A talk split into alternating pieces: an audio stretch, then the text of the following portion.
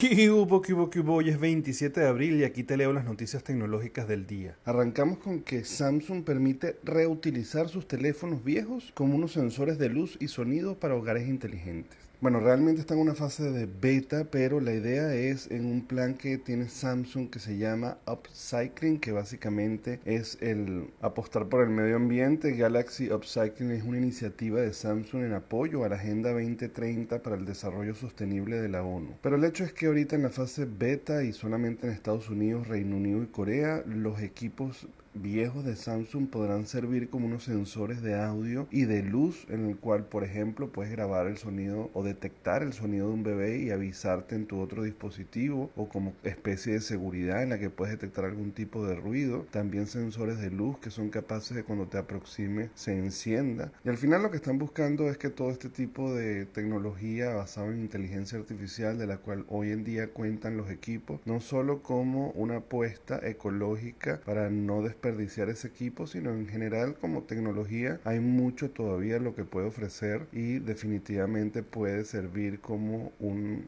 equipo para complementar una casa inteligente y seguir sacándole el provecho. Ya habíamos comentado siempre pues que existe una aplicación que se llama Alfred que te permite en ese mismo tono pues que cada uno de esos equipos se conviertan en cámaras de seguridad y pues ahora junto con esto definitivamente es una buena apuesta para sacar el mayor provecho a los equipos viejos.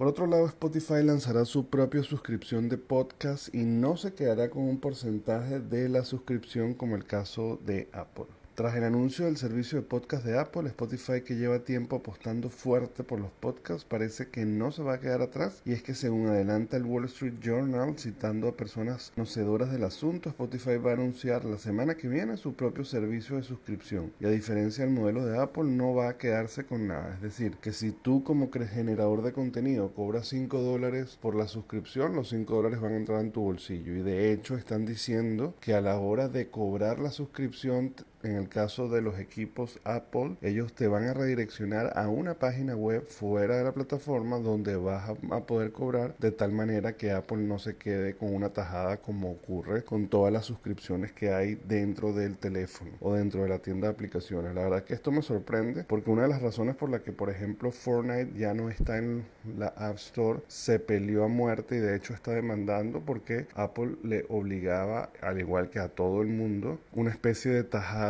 o de peaje por cada una de las compras que hacía y pues estos grandes decían que porque iban a seguir haciéndolo si ellos podían cobrar por fuera y eso no se logró, tuvieron que eh, incluso demandar si está en curso esa demanda, así que no sé cómo haría Spotify en este caso, pero bueno, eso es lo que están diciendo. El punto es que dicen que hay que esperar que la semana que viene o cuando finalmente lo hagan para que den todos los detalles lo que será la suscripción de los podcasts de Spotify. Bueno, señores, muchísimas gracias por el apoyo. Ya saben que me pueden conseguir en todas las redes sociales como arroba el Circuito y se pueden suscribir al canal de YouTube o de Spotify para que puedan recibir estas notificaciones todos los días. Nos vemos mañana. Bye bye.